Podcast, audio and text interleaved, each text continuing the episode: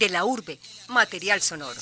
Saludamos a todas las subregiones del departamento que a esta hora Medellín es sus parques. cultural. Sus plazas históricas. A través de una entrevista ustedes conocerán de su infancia, su juventud, Hemos llegado al sus final de La travesuras. Y programa fue realizado por Sergio.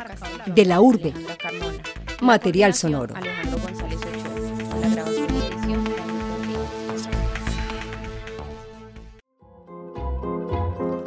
Fue un tallador desde niño tremendo.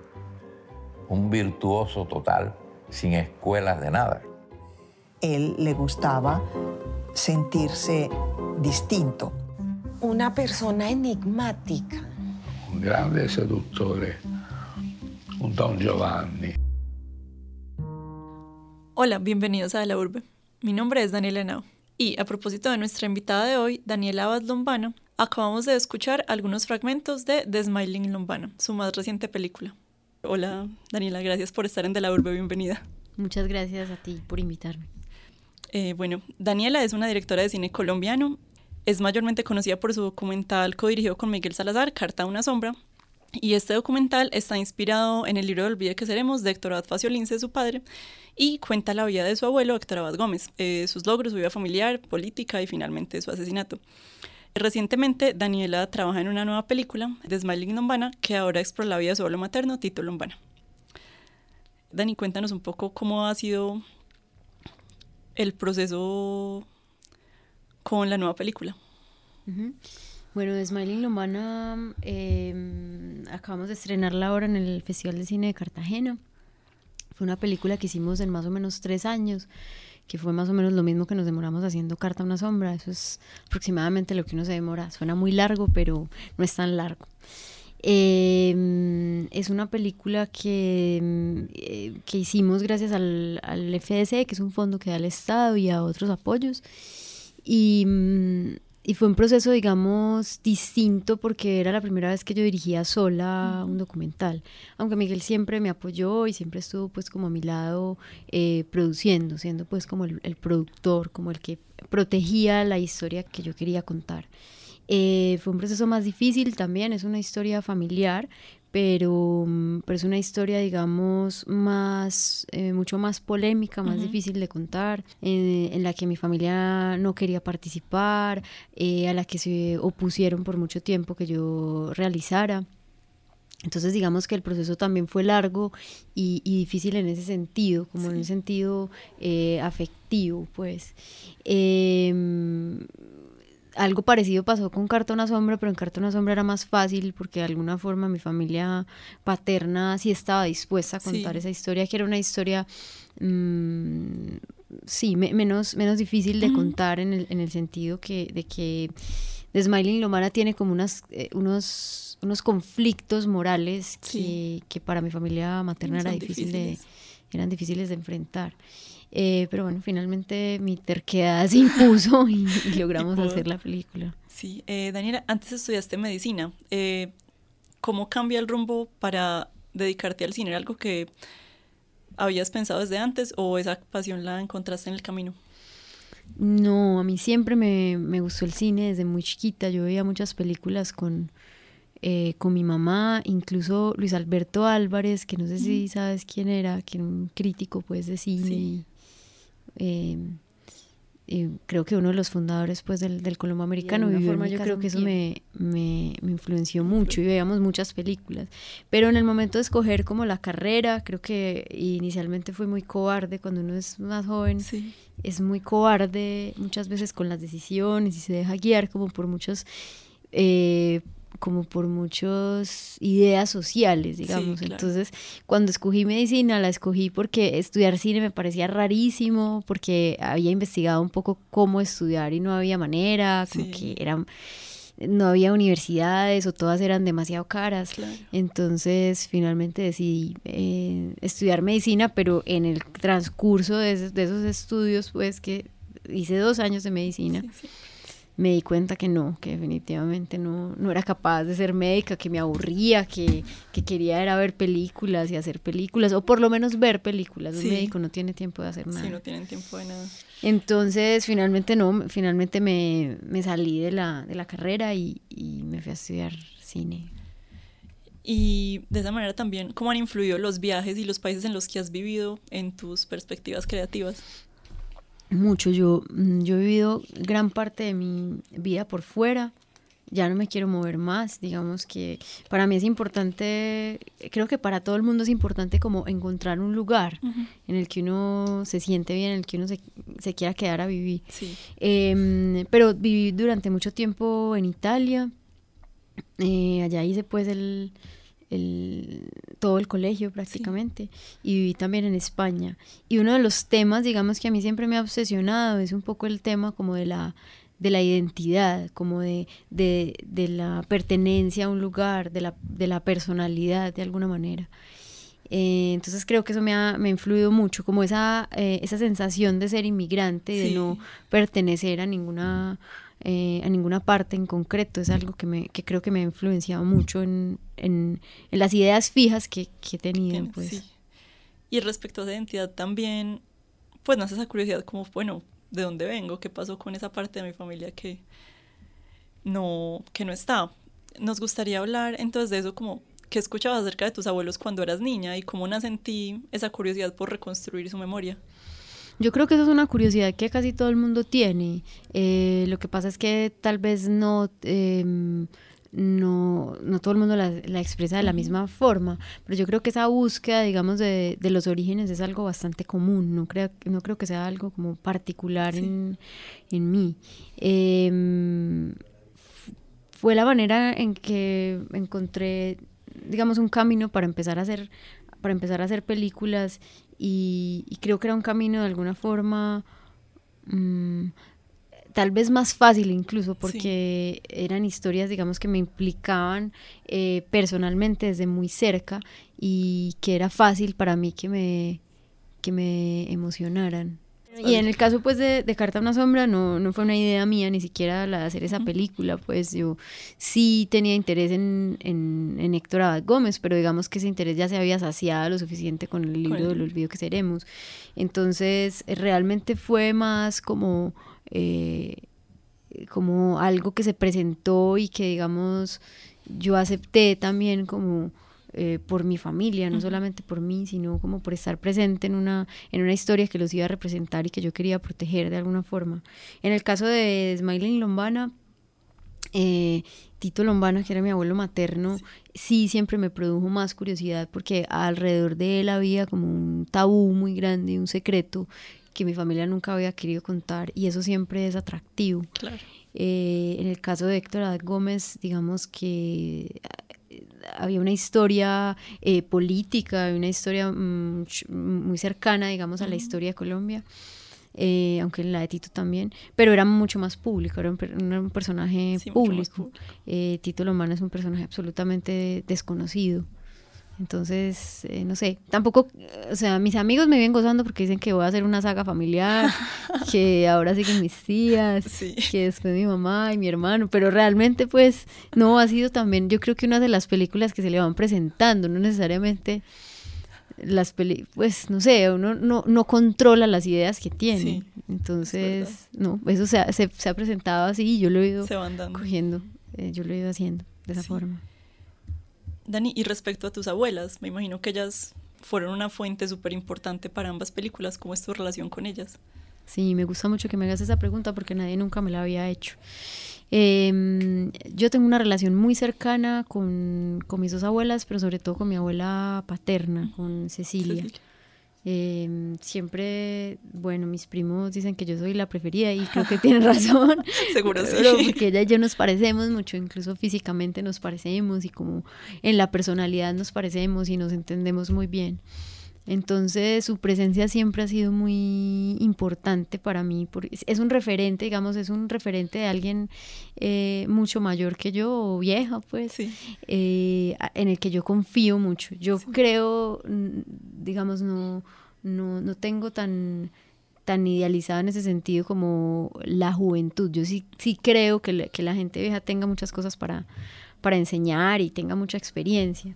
Y entonces mi abuela, digamos, no solamente me ha servido desde el punto de vista creativo, sino también desde un punto de vista como vital. Muchas veces le pregunto cosas sobre la vida, le pido consejos, le, le, cuento, le cuento cosas. Ella y yo hablamos abiertamente de cualquier tema.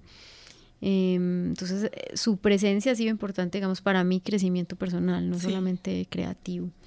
Y en el caso de Laura, mi abuela, mi abuela materna, em, yo creo que, que ella sí digamos que el, el, proceso de hacer la película de Smiling Lombana, donde ella es eh, la protagonista, diría yo, o, o, la coprotagonista, pues, y la voz que narra casi toda la historia, hizo que nos acercáramos mucho. Creo que nuestra relación cambió mucho después, eh, después de la película. Creo que ahora somos mucho más cercanas, creo que yo la entiendo mucho más y ella espero que a mí también.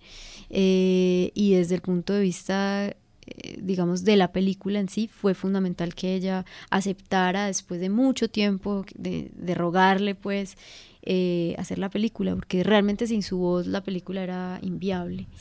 Entonces, eh, entonces sí, eh, esa es mi relación con ellas dos. ¿Y crees que debido a los hechos, pues, de la vida de tus abuelos, ellas fueron la cabeza de la familia en cada caso? ¿Tú crees que también ha influido en ti como crecer en un entorno así, como que ellas son la cabeza del hogar y... Como de mujeres. Sí, en un entorno más femenino.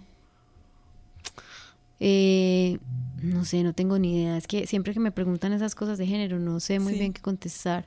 Incluso mm, creo que ya no voy a volver a esos foros de, de mujeres, cine, cine, para mujeres, porque es algo que no, no, no ha sido muy consciente para sí. mí en, en en la vida, pues no, yo no, no vivo pensando que soy mujer. Sí. Incluso mi, mi relación, digamos, con lo femenino, no, pues yo no me siento ni siquiera, ni siquiera me siento mujer, pues me siento sí. como un ser humano, pues, sí. pero no me identifico como con esa identidad de la mujer. Entonces, mmm, no sé, pues mi abuela Cecilia sí creo que eh, fue muy feminista, digamos, eh, y yo me considero feminista, pues, uh -huh. el, que, el, que, no sea feminista en este momento, pues está, sí. pues, está loco, pero, pero, pero no, seguramente sí me han influido, pero no por el hecho de ser mujeres, simplemente sí. por, por lo que han hecho, claro. digamos. Por el papel que han tenido Igual sí han sido personas eh, fuertes y, y, que han tomado decisiones muy distintas para, para su época también. Sí, y ellas ¿qué te decían sobre la película? Como tú les diste, eh, voy a hacer una película sobre mi abuelo y uh -huh. ¿cómo reaccionaron? Mm. Como te dije al principio, hacer Carta a una sombra fue fácil sí. en ese sentido. Sí. Fue difícil en otros aspectos, pero fue fácil en el sentido, pues, digamos, que mi familia aceptó eh, con mucha tranquilidad hacer la película y mi abuela Cecilia también, incluso pues la entrevista que a mí más me gusta de la película es la entrevista a ella que es en, en la cama desayunando, sí. ella y yo muchas veces desayunamos en la cama, entonces me parecía como un ritual bonito y, y fue muy tranquilo y ella estuvo muy relajada digamos durante las entrevistas, eh, era pues una, como una conversación normal entre ella y yo. Pero en el caso de Smiling Lombana, mi abuela Laura sí estuvo mucho tiempo, se opuso durante mucho tiempo a que hiciera la película, después eh, accedió a que yo la hiciera, pero entonces eh, ella no quería participar. Y finalmente cuando accedió a que grabáramos su voz, eh, fue un proceso muy difícil y muy largo. Tuvimos que grabar durante muchos días y muchas horas seguidas, a veces hasta las 4 de la mañana. Sí. Eh, para que ella, digamos, un poco se olvidara de que estábamos grabando y se metiera en la historia y me contara uh -huh. con más tranquilidad. Pero muchísimas veces me hacía parar y me decía, no, esto no quiero que lo digas, ten cuidado con esto. También es difícil en las entrevistas cuando alguien no quiere aparecer explicarle cómo funciona la dinámica, digamos, uh -huh. de una grabación y cómo funciona, cómo funciona la edición claro. de una voz. Porque ella pensaba que todo lo que estaba diciendo entonces iba, iba a quedar. quedar eh, entonces, en ese sentido fue un, fue un proceso difícil y todavía lo es. Es decir, después de que ya vio la película, la película le sigue generando un impacto fuerte y, y, y sigue no estando de acuerdo con sí. que lo hayamos hecho. A veces dice, ¿para qué accedí a que hiciéramos esto? Y, y, y, la sola idea de que eso se vuelva público, digamos que la angustia mucho. Sí. Eh, y es comprensible porque es una historia difícil, claro. pero también a mí me parece importante, digamos, superar como ciertos silencios que, que creo que son inútiles, pues eso es una opinión pues mía que ella no comparte. Claro. Y realmente, pues, cada una de tus abuelas a su manera representa la realidad de muchas mujeres de Colombia. Pues sí, ni siquiera de Colombia, del mundo, la situación de, que muchas mujeres tienen que vivir. Sí, exacto. Eh, y particularmente, digamos, el caso de mi abuela Laura, creo que es un caso eh, muy común. eh, bueno, no, el, el caso de mi abuela Cecilia también. Son dos casos muy comunes. Uno de, de una viuda, digamos.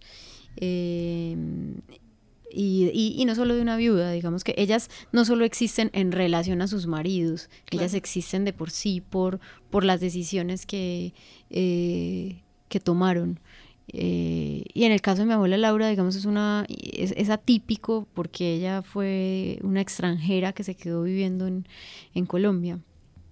Y eso, eso tiene algo que ver con lo que hablábamos al principio y me preguntabas del- de, de haberse movido, de haber Claro. cambiado de país. También, pues mi familia materna viene de otras, de otras partes y han sido inmigrantes toda la Sí. vida.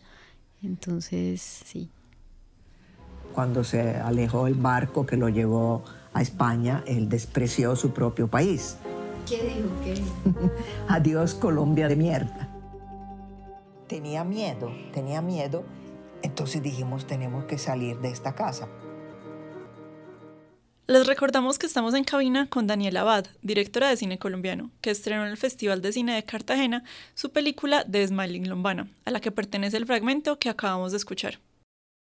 Mm, Dani, ¿hay algún detonante en tu vida, como algún momento que tú dices, como, tengo que hacer una película? ¿Hay algún momento que lo haya hecho como... Mm, Pues yo creo que eh, la vida práctica de alguna forma se impone, la, la vida real se Sí. impone ma- más, allá de que uno quiera hacer cine, es también como, bueno, necesito hacer películas o necesito hacer cortometrajes o necesito grabar por una cuestión eh, básicamente de dinero, pues, Sí. o sea, eh, muchas veces, digamos, muchas veces uno hace películas por una obligación económica de tengo que producir dinero, aunque obviamente el cine no es el camino, eh, no, es, no es un camino para hacerse ricos, ni mucho menos, pero digamos si esa es la profesión que uno escogió, pues es, es también un trabajo. Muchas veces uno piensa como en el cine, como en, una, como en un hobby. No, ese es un trabajo de verdad, o sea, es es a lo que uno se dedica para poder eh, sobrevivir. Entonces, muchas veces hacer una película, la, la idea de, te- por ejemplo, en este momento no tengo ninguna película y estoy empecinada en pensar, bueno, tengo que hacer una película porque si no, ¿Qué sigue? ¿qué voy a hacer? O sea, ¿de qué voy a vivir? Entonces yo creo que muchas veces las ideas eh, son una mezcla, digamos, entre ese lado como más creativo de tuve una idea, aunque yo no creo que tampoco las cosas surjan de forma mágica, eh, como un golpe de inspiración, sino más bien de un trabajo constante. Em, y entonces es una mezcla entre ese, ese aspecto como más creativo y un aspecto práctico de que estás obligado a hacerlo por, un- por razones eh, de, la, de la vida real. Claro. Y respecto a eso, eh, desde tu perspectiva, ¿cómo es producir una película en Colombia? ¿Qué tal está la situación para hacer cine? Pues hacer cine siempre será difícil. eh, es casi imposible hacer una película, es algo muy, muy, muy difícil, muy dispendioso, es costoso, aunque, aunque cada vez menos es costoso hacer una película. Em, pero, pero yo también decidí, digamos, volver a Colombia porque para mí era más fácil eh, poder producir acá que en otras partes.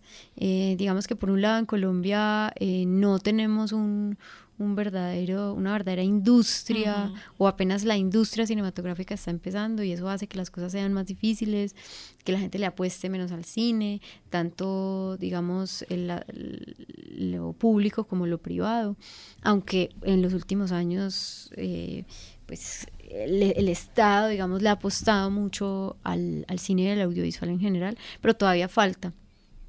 Em, pero por otro lado, eh, somos pocos todavía. Sí. Entonces eso hace que sea más fácil dirigir, por ejemplo. Yo, yo, yo creo que yo, acabando de, de salir de la universidad en España, hubiera podido dirigir un, un documental eh, del tamaño de Carta a una sombra o dirigir en general. Seguramente me hubiera tocado hacer otras cosas antes de llegar a lo que yo directamente quería hacer. Lo que pudiste hacer aquí. Entonces, eh, tiene como esos dos lados. Eh, por un lado no hay una industria consolidada, pero por otro lado no somos tantos y entonces no hay tanta competencia. Claro. Y tengo entendido que estudiaste cine de ficción. Sí. Entonces, ¿cómo ha sido la experiencia de estudiar cine de ficción, pero hacer documentales, o sea, producciones basadas en la realidad? Sí, sí, de hecho, pues yo, yo no, no sé mucho del documental, no sé mucho de documental. No, lo que sé, digamos, lo he aprendido como de forma muy empírica y, y pues, no sé, o sea, mm, dudo mucho, digamos, de si seguir ese camino del documental. Creo que lo que te decía antes, lo que he hecho, lo he hecho también porque se me ha presentado de esa manera. Em, pero me gustaría mucho pues eh, empezar a hacer ficción eh, y dedicarme más de lleno a la ficción. Em, creo que los documentales, eh, digamos que he hecho de alguna forma, tienen mucha influencia de la ficción, eh, sobre todo en su estructura, digamos, del guion, eh, en los giros, em, en cierta forma de filmar, sobre todo en, en The Smiling Lomana creo que que lo que yo había aprendido de ficción y lo que yo sé de ficción o lo que he visto en, películas, porque he visto muchas más películas de ficción que documentales, eh, de alguna manera aparecen en esa película. Entonces, sí, es una casualidad, digamos, no, no es algo tampoco que yo haya querido, simplemente eh, las historias llegaron en forma de documental y, y las grabé de esa manera. Y pues siendo reconstrucciones, eh, por ahí dicen que la vida no es como pasó, sino como uno la recuerda, cómo juegan ahí la memoria y la realidad en ambas películas. Sí, eh, y en ese sentido, digamos, el documental tiene mucho que ver con la ficción también. Todo el mundo cree pues que el documental es la representación más fiel de la realidad y muchas veces muchos de los comentarios que uno recibe es no, esto no pasó así, esto no fue exactamente así, esa persona está mintiendo. Y no necesariamente los testimonios de las personas mienten, cuentan su versión de la, de la realidad, porque no existe, digamos, una verdad absoluta sobre cómo, eh, sobre cómo suceden las cosas. Eh, y en el caso de estos dos documentales es lo mismo. Creo que de alguna forma el archivo es una manera em, en la que uno está tal vez más cerca a una, a una especie de verdad. Mm, digamos que en el archivo uno puede comprobar si ciertos datos, por lo menos, sí, ocurrieron. Em, eh, pero en The Smiling Lombana, por ejemplo, hay un juego con la verdad y la, y la mentira, porque en el caso de Tito Lombana, pues es un personaje en donde uno no sabe si, si está diciendo verdad, si está diciendo la, verdad, si están diciendo la verdad. Hay muchos mitos alrededor de ese personaje. Entonces también hay, uno juega un poco con la verdad y la mentira y eso juega a, tu favor también. Y muchas veces en el documental uno tiene que em, priorizar algunas cosas o incluso ficcionar algunas cosas. O sea, el documental también es, es una... Mm, como una creación que también hace. Sí, es una puesta en escena, pero la vida, también la realidad, hasta qué punto pues es real. También la vida es una, una, ficción, una interpretación de las cosas. Sí, cada vez se mezclan más la ficción y la realidad. Ahorita hablábamos un poco de producir películas en Colombia. ¿Tú crees que una película cambia si la dirige una mujer o un hombre? Por ejemplo? Mm, mm, yo creo que no. Yo muchas veces, em, pues creo que uno puede hablar como de sensibilidades o de maneras o de miradas, pues, pero muchísimas veces me, me, ha pasado que veo una película y tengo la certeza de que quien la dirigió es una mujer y voy a mirar y es un hombre o viceversa. Entonces, eh, no sé, es raro porque por ejemplo en literatura sí me pasa pues cuando leo un libro de una mujer me siento mucho más identificada, pero seguramente es porque he leído menos que, que, lo, que, he visto. Entonces, entonces no, no, no, no creo, no, sí creo que seamos distintos hombres y mujeres. Eh, pero creo más bien en una variedad de, de puntos de vista y de miradas. Digamos que entraría más a jugar una sensibilidad que el género. Yo creería que sí. Sí. Yo creería que sí. ¿Y cómo has percibido esa sensibilidad o la identificación que han tenido los diferentes públicos con tus películas o qué percepciones has recibido? Pues en general eh, han sido películas que, que el público ha recibido muy bien. Eh, yo me preocupo mucho por el público también, digamos, eh, quiero, quiero hacer películas que sean entretenidas, que sean emotivas y, y no por eso tontas pues intelectualmente, pero Claro. sí que, que, que te involucren de alguna forma eh, y que generen un interés en, el, en el espectador. Y en ese sentido creo que con ambas películas sí hemos logrado como esa atención del espectador y esa emoción del espectador eh, hacia las películas. Pero no sé si eso tenga que ver con una sensibilidad femenina, no creo. Incluso Andrés Porras, el, el editor con el que trabajé en The Smiling Lombana, dice que yo soy absolutamente masculina. No ni idea, pues pu- puede ser, no lo sé. No, no creo que sea una cosa que, Sí. que tenga que ver con, con, con el género. Sí, y la identificación pues va en otras cosas, pienso yo también. Y ambas películas pues dan cuenta de una realidad colombiana. En ese sentido, ¿cómo incluir una narrativa como tan personal y biográfica aspectos referentes a la violencia y a la situación del país? Como de, de una manera tan fluida. Mm, mm, no sé muy bien, pero para mí siempre es muy importante eh, que a cualquier película la atraviese el, el contexto en el, que, en el que eso sucede, porque digamos de alguna forma la universalidad de las historias está en su particularidad, pero también está en el, en el contexto. Eh, y, y- y en, y en estas dos películas mucho más. Mm, no sé muy bien cómo logramos esa, esa mezcla. eh, es un trabajo muy riguroso eh, también de guion. En qué momentos, en qué momentos seguimos una, una historia que es un cuento que nos están contando y en qué momentos esa historia se detiene de alguna forma para contarnos detalles históricos que eh, finalmente enriquecen el, el relato central. Em, pero pues eso es como un- creo que es el resultado como de mucho trabajo en el, en el guion, en la estructura de la película, a ver cuándo podemos detenernos eh, en el contexto histórico y cuándo regresar y qué tanto de ese contexto histórico eh, queremos dar sin volvernos, digamos, eh, un, un documental de National Geographic donde se explica detenidamente eh, cada aspecto. Em, en ese sentido, yo creo que entre Carta a una sombra y Smiling Urbana hay una diferencia, y es que Carta a una sombra es mucho más apegado a, a la historia como tal, y además Miguel es historiador, entonces Claro. creo que eso se nota mucho en la película y se agradece, pues. Y en The Smiling Lombana es más una reflexión alrededor de la historia que, que está sucediendo y que es contada mm, de forma muy tangencial, pues. Y para The Smil- The Smiling Lomana, tú hiciste todo, pues escribiste el guion, dirigiste, fuiste la productora. Mm, eh, Miguel fue el productor, bueno, yo también coproduje con él, pero mm, digamos hicimos el trabajo juntos eh, y sí, yo dirigí y escri- y escribí el guion, aunque obviamente pues recibí muchas ayudas y eh, para el guion pues tuve una tutora, etcétera. Claro. ¿Y cuándo crees que se pueda ver The Smiling Lombana en las salas de cine aquí en Colombia?